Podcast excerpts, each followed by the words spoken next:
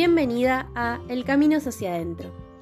En este podcast independiente autogestivo encontrarás inspiración para mirar hacia tu interior y animarte a conocerte, empoderarte, transformarte y evolucionar.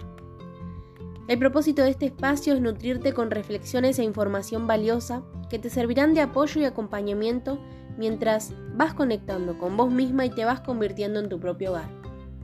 Mi nombre es Sol y soy la voz detrás de tus auriculares. Comencemos con el episodio de hoy.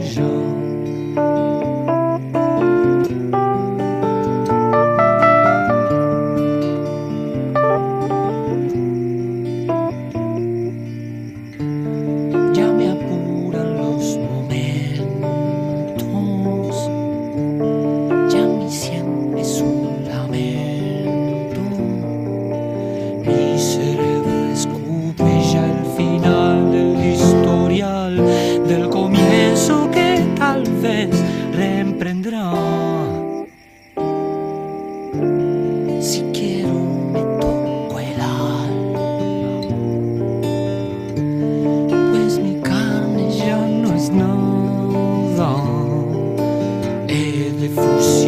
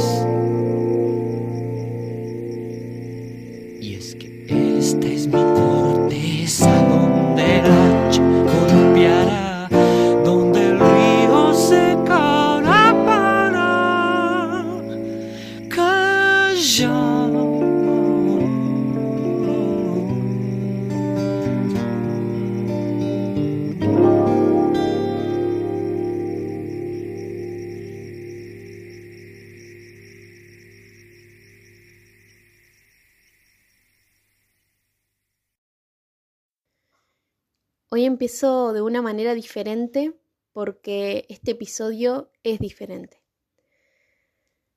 Antes de arrancar, quiero aclarar que voy a hablar sobre un tema que puede tocar o despertar fibras muy profundas e inconscientes de tu interior, pero quédate tranquila porque si te resonó reproducir este episodio es porque ya estás lista para comenzar a integrar de a poco en tu propia historia lo que te voy a compartir. Durante decenas de generaciones a las mujeres se nos silenció. Callamos por miedo, por miedo a ser abandonadas, por miedo al rechazo, por miedo a la violencia, por miedo a la soledad, por miedo a mostrar nuestro verdadero poder. Y eso aprendimos. Eso aprendieron nuestras abuelas, las mujeres más silenciadas de la historia. Crecimos dentro de la cultura del silencio. Se creyó que el silencio era un aliado que podía evitarnos conflictos con los demás, pero nadie nos enseñó que si callábamos íbamos a entrar en un conflicto enorme con nosotras mismas. Siento que todo fue una gran mentira. La frase calladita te ves más bonita, esa frase tremenda, provocó que mm, se piense que las mujeres que hacían lo contrario y se animaban a hablar y a revolucionarlo todo sean las locas, las exageradas, las problemáticas. La cultura en la que crecimos le dio a la mujer que grita una connotación negativa. Y para no ser las locas, las exageradas, las problemáticas, aprendimos a silenciar todo tipo de violencias, abusos, discriminaciones e injusticias, porque lo aceptable para el afuera era ser las buenas, las amorosas, las simpáticas aunque eso requiriera que por dentro nos hagamos mierda. Aprendimos e integramos el creer que nuestra verdad no es valiosa, que lo que tenemos que decir no tiene sentido, que a los demás no les va a importar, que nadie nos va a creer. Y duele, porque esas creencias nos limitan un montón y tarde o temprano nos afectan a todos los niveles del ser. Nos afecta a nivel físico, pues nos terminamos enfermando, nos afecta a nivel emocional, alejándonos de nuestras emociones para no sufrir o al revés, conectando tanto con ellas hasta sentir que no podemos salir de ahí. Nos afecta a nivel mental, ya que lo no dicho se vuelve un pensamiento rumiante que se repite una y otra y otra vez en la cabeza impidiendo que podamos enfocarnos en los que sí nos hace bien. Hoy quiero hablar sobre todo eso que hemos o estamos callando, sea chiquito o sea gigante. Hoy quiero hablar sobre el tabú de los secretos, de lo reprimido y de eso que nos pudre por dentro si no lo sacamos. Porque estoy segura que si estás del otro lado escuchando esto, al menos una vez en tu vida te has callado o todavía hay algo ahí dentro tuyo que te está lastimando por el simple hecho de no haberlo dicho nunca en voz alta. Para arrancar este episodio elegí la canción Barro tal vez del gran Luis Alberto Spinetta, porque siento que toda su letra representa muchísimo lo que se siente callar, ¿no? porque él habla como de la necesidad de cantar, de cantar lo que se tiene dentro para no morir y en ese cantar finalmente sanar. Pregúntate ahora, con total conciencia, aceptación y sinceridad, ¿cuántas veces silenciaste tu voz? ¿En qué situaciones a lo largo de tu vida tuviste que quedarte callada? ¿Cuántas injusticias dejaste pasar? ¿Cuántas veces reprimiste la bronca que te generaba una situación en particular? Registra. Respira profundo. Sentilo todo. Vos, más que nadie, conoce perfectamente las respuestas a estas preguntas. Mejor me callo. ¿Quién no lo ha dicho alguna vez, no?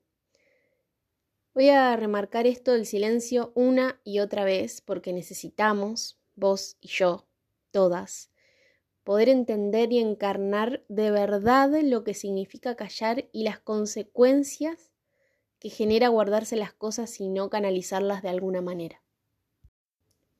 Para ir metiéndonos en el tema, me gustaría contarte mi historia con el silencio. En algunos episodios anteriores te compartí que a mí me costaba mucho expresarme cuando era chica. No opinaba, no decía, todo me lo guardaba y lo gritaba después en el blog, pero en realidad no lo sacaba de mí, ya que de mi boca no salían las palabras, sino de mis manos. Infinitas son las cosas que me he guardado, las palabras que me quedaron por decir, las broncas acumuladas que todavía hoy estoy intentando sacar. Vengo de una familia que ha callado mucho. Ancestros que preferían el silencio antes que las peleas, que preferían fingir que estaba todo bien o aislarse por completo, pero jamás confrontar. Y esa no confrontación los llevaba a guardar mucho rencor, a enfermarse físicamente, a ser las ovejas negras de la familia, ya que había algo que ellos podían percibir o sentían y que los demás no. Eso es lo que aprendí, que era mejor callar. Tengo ascendente en Géminis. El ascendente es una energía que ya poseemos y que contiene nuestro máximo potencial, pero que quizás no tenemos integrada, entonces nos cuesta un poco aceptarla. En mi caso, hay algo de la energía de la comunicación y de la expresión que resta en mí, si no, no estaría haciendo esto, pero que no lo tuve integrado durante muchísimo tiempo. Por eso callaba, por eso no expresaba absolutamente nada de lo que me pasaba, hasta que se me fueron presentando distintas situaciones a lo largo de la vida que me invitaron a hablar.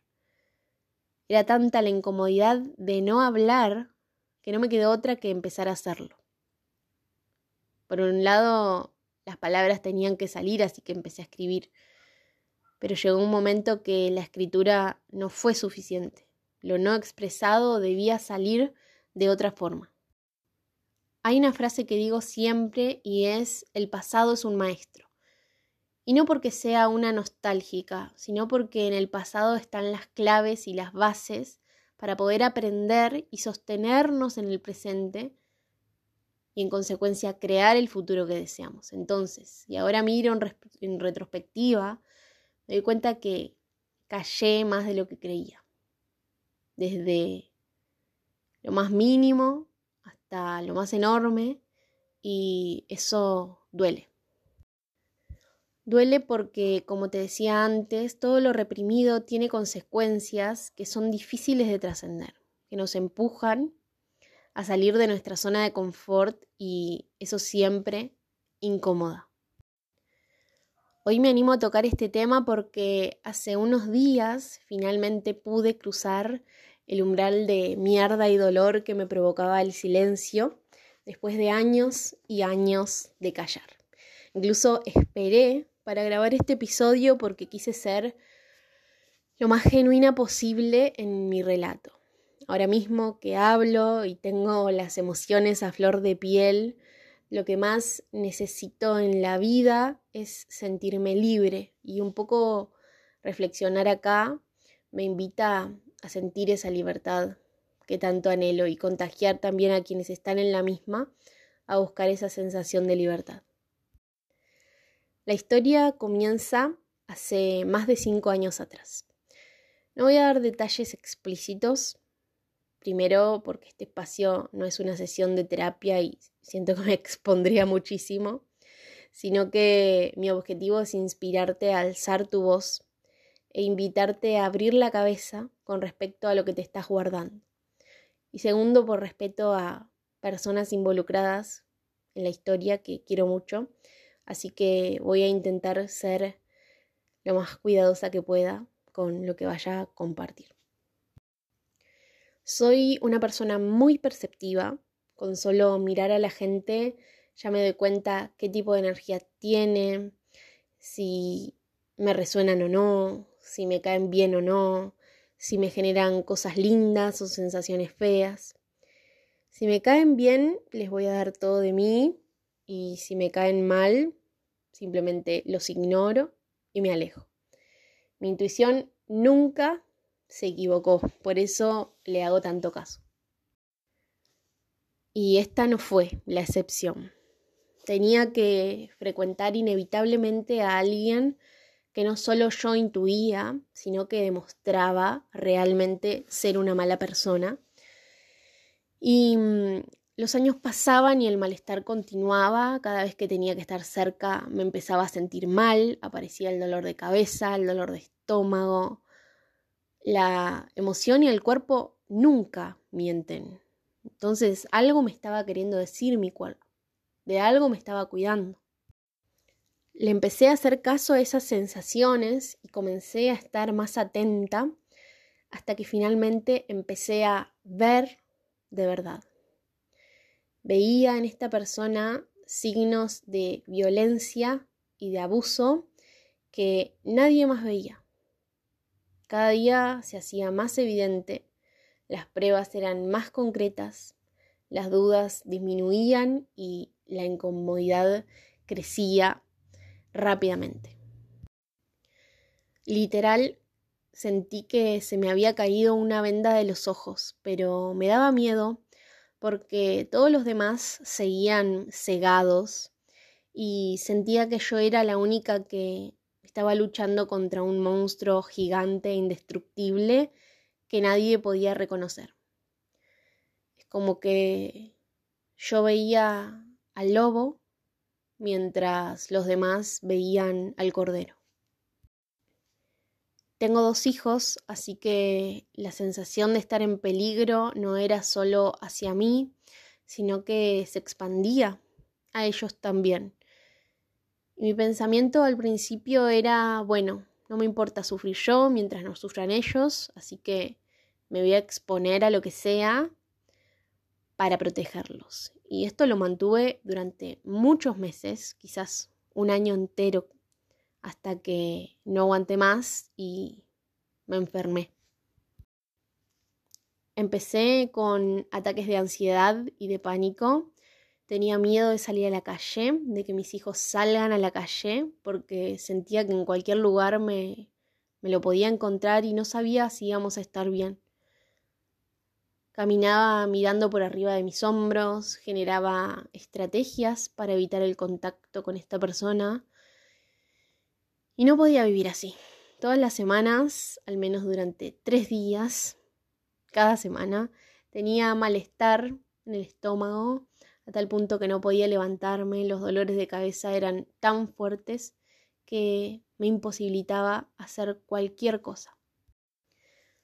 Un día tuve un pico de estrés que me tuvo una semana en cama y ese fue el límite para darme cuenta de lo mucho que me estaba afectando la situación, así que decidí hablar. Ya no podía fingir que estaba bien, ya no podía ocultar lo que me pasaba y menos podía seguir callando porque otras personas también podían estar pasando por lo mismo que yo. Así que hablé con quien tenía que hablar, con una angustia enorme y esperando que del otro lado me entiendan, pero finalmente no me creyeron. Y eso fue un baldazo de agua fría para mí, porque donde esperaba recibir refugio, encontré rechazo. Y todo el miedo a que no me crean si yo hablaba, sucedió. Al principio sentí un poco de liberación, pero después es como que entré en una cárcel más profunda todavía, porque a pesar de haberlo hablado, no se respetaba mi decisión de no volver a compartir tiempo, ni espacio, ni energía con esa persona. Y el sufrimiento era mayor porque yo decía, bueno, perdón por lo que voy a decir, ¿no? Pero se cagan en mi sufrimiento, se cagan en lo que me está pasando. Pasé a ser la exagerada y del otro lado recibir un no es que no te crea, pero o un seguro no es tan así. Literalmente no creían nada de lo que yo estaba diciendo, entonces más insegura estaba todavía, porque me sentía vulnerable, porque nadie me apoyaba y porque percibía que del otro lado, en vez de acompañarme, me rechazaban por haber roto una realidad que en verdad nunca existió. Pero bueno, seguí adelante y la pandemia me ayudó a bajar la ansiedad porque, bueno, no teníamos que salir de casa y eso me hacía sentir a salvo. El tema fue cuando todo comenzó a abrirse de nuevo y otra vez volví a estar expuesta. Y acá no me quedó otra que aprender a poner límites. Aprendí a decir que no. Ya no me importaba quedar bien con nadie, yo solo quería estar tranquila, vivir tranquila. Y empecé a tomar decisiones que me alejaban del resto, aunque eso provocara tener a muchos seres queridos en mi contra. Me acuerdo que en una sesión con mi terapeuta le dije, todo el resto de mi vida está bien, pero esta situación tiñe y opaca mis días y no puedo disfrutar, no puedo estar en el presente porque constantemente vuelvo a esos momentos, imagino situaciones que ni siquiera pasaron. El tiempo pasaba, intentaba evadir el tema, enfocándome en el trabajo, en mi familia, pero por más que me hiciera la tonta, ahí estaba ese tema en segundo plano, cagándome la vida. La ansiedad era tan grande que empecé a comer, a comer desesperadamente. Comía todo el día, todo el tiempo para tapar la emoción y para literalmente tragarme eso que no podía decir. Hasta que mm, hace un par de semanas, cuando el tema ya se volvió insostenible para mí, cuando el silencio se volvió insostenible, el cuerpo se manifestó. Me salieron pelotas gigantes en el cuello y en la garganta y la boca se me llenó de llagas. Y esta fue la muestra exacta de mi, de mi quinto chakra, el chakra de la comunicación, de la expresión y de la palabra, pidiendo que escupa lo que tenía que decir, mostrándome lo bloqueado que estaba. Así que semanas más tarde, más específicamente hace una semana primero y luego nuevamente hace dos días, hablé. Casi sin buscarlo conscientemente, se dieron las charlas tan esperadas. Hablé, pude decir, pude contar, pude llorar a mares, pude mostrar el porqué de mis actitudes, pude mostrar todo lo que viví, todo lo que pasé, tanto externa como internamente. Pude hablar después de años de no hacerlo. Yo creí que iba a sentirme liberada, liviana, y la verdad es que no, porque durante este tiempo creé en mi cabeza muchas veces esa conversación y la verdad es que mis expectativas estaban como muy altas. Y nuevamente recibí del otro lado un no es que no te crea, pero... De todas formas, esta vez es distinto me siento parada desde otro lugar y por eso elijo compartírtelo hoy acá. La primera vez yo no hablaba porque tenía miedo de que no me crean. Esta vez ya no me importaba tanto que no me crean, solo quería sacar la mierda que tenía dentro, me quería expresar. Hay una canción de cuatro pesos de propina que se llama Mi Revolución y mm, en una parte dice, la voy a cantar, dice. Esa es mi revolución, llenar de amor mi sangre y si reviento, que se esparza en el viento el amor que llevo dentro. Esa es mi revolución, llenar de amor mi sangre y si reviento, que se esparza en el viento el amor que llevo dentro. Porque si bien lo que tenía que ser expresado era doloroso, fue dicho desde el amor y desde la profunda entrega para que todas las partes podamos sanar y eso era lo que ahora me importaba. El hecho de hablar nos brinda la posibilidad de hacernos responsables de nuestra vida, de volvernos nuestra medicina, como digo siempre. Es expresarnos para liberarnos sin importar la respuesta que recibamos al hacerlo, sin importar lo que el resto haga, diga o piense después. Porque si hablamos con la expectativa de que el otro crea o valide lo que decimos, le estamos restando importancia a nuestra verdad y le estamos atribuyendo a los demás el poder sobre nuestro bienestar y esa no es la idea. Obviamente duele y decepciona no recibir el feedback o la contención que uno espera, pero lo importante, al menos al principio, es sacarlo de adentro. Seguramente seamos muchas callando, algunas habrán vivido situaciones inimaginables y lo que yo viví no debe ser ni un 10% de lo que sintieron ellas, pero a lo que quiero ir es a la importancia de poder hablar, no guardárselo, no reprimir lo que nos pasó o lo que nos pasa, ya sea grande o chico. Porque reprimir emociones nos termina bloqueando en otros ámbitos. Y ahí es cuando sucede lo que me pasó a mí. La situación empieza a teñir el resto de nuestra vida. Entonces es mejor agarrarlo a tiempo. Hablar sana. Quizás hay mucho por sanar y al principio cueste ver que estamos sanando, pero de verdad ayuda a que nos sintamos mejor. Quizás sientas que todavía no estás lista para hablar o para tener esa conversación pendiente. Porque hablar es reconocer lo que nos pasa y eso nunca es fácil. Es aceptar, bueno, me pasó esto, es parte de mi historia. Y está bien si todavía no estás preparada. Yo estuve años para hablar y pasaron años hasta que me animé a gritar de nuevo después de que nadie me creyó la primera vez. Años. Años de ser esclava de mi silencio. Años de sentirme atada a una situación de mierda de la que no podía y no sabía cómo salir. Y si yo pude, vos también podés. Y esto es muy prematuro. Pasó hace dos días y te hablo desde mi corazón abierto de par en par, todavía sin creer que pude hacerlo. Ni siquiera me siento distinta aún, pero al menos celebro que pude dar el primer paso.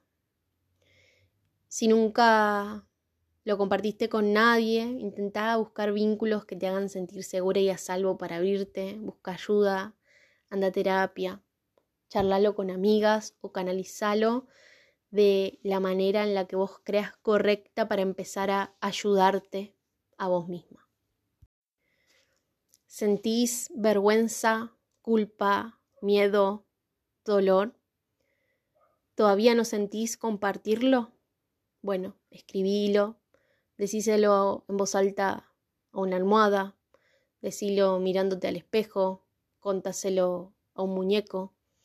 Estos son actos simbólicos que te van a ayudar en la transición hasta que te sientas lista para hacerlo de verdad.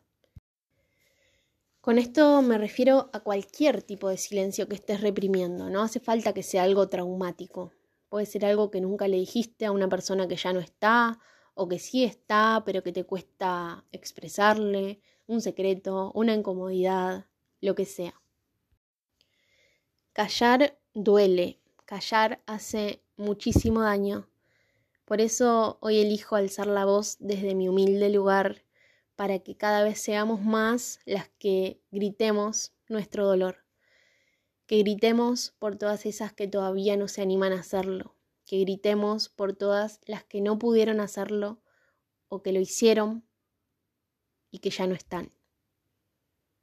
Que a través del grito cantemos el sufrimiento de nuestras madres y nuestras abuelas.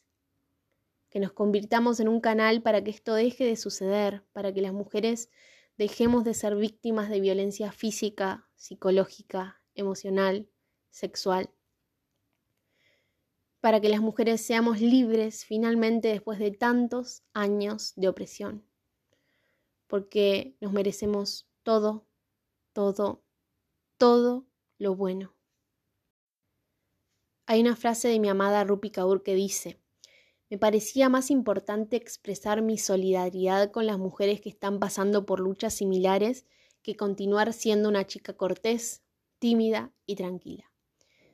Y siento que esto representa mucho el porqué de este episodio. Exponer por aquí algo tan íntimo, como ya dije antes, no era para hacer una sesión de terapia, sino más bien para que quienes están o estuvieron en la misma puedan conectar con su yo puedo. Yo puedo hablar, yo puedo salir, yo puedo expresar.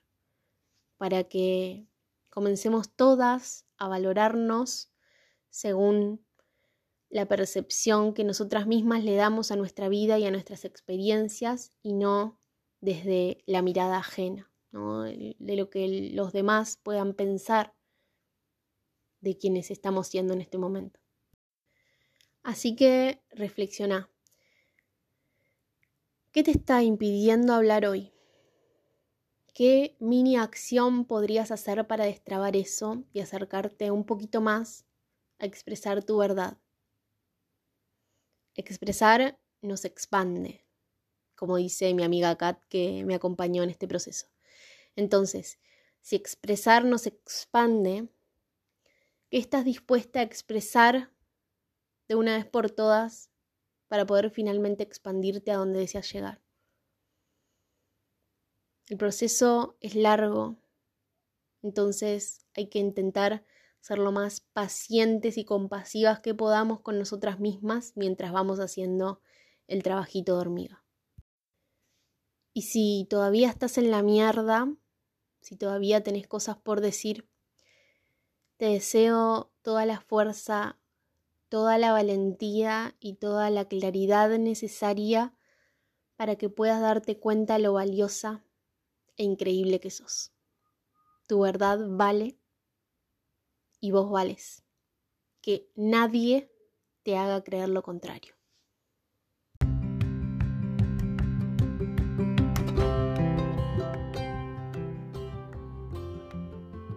Nos escuchamos en el próximo episodio de El Camino hacia adentro.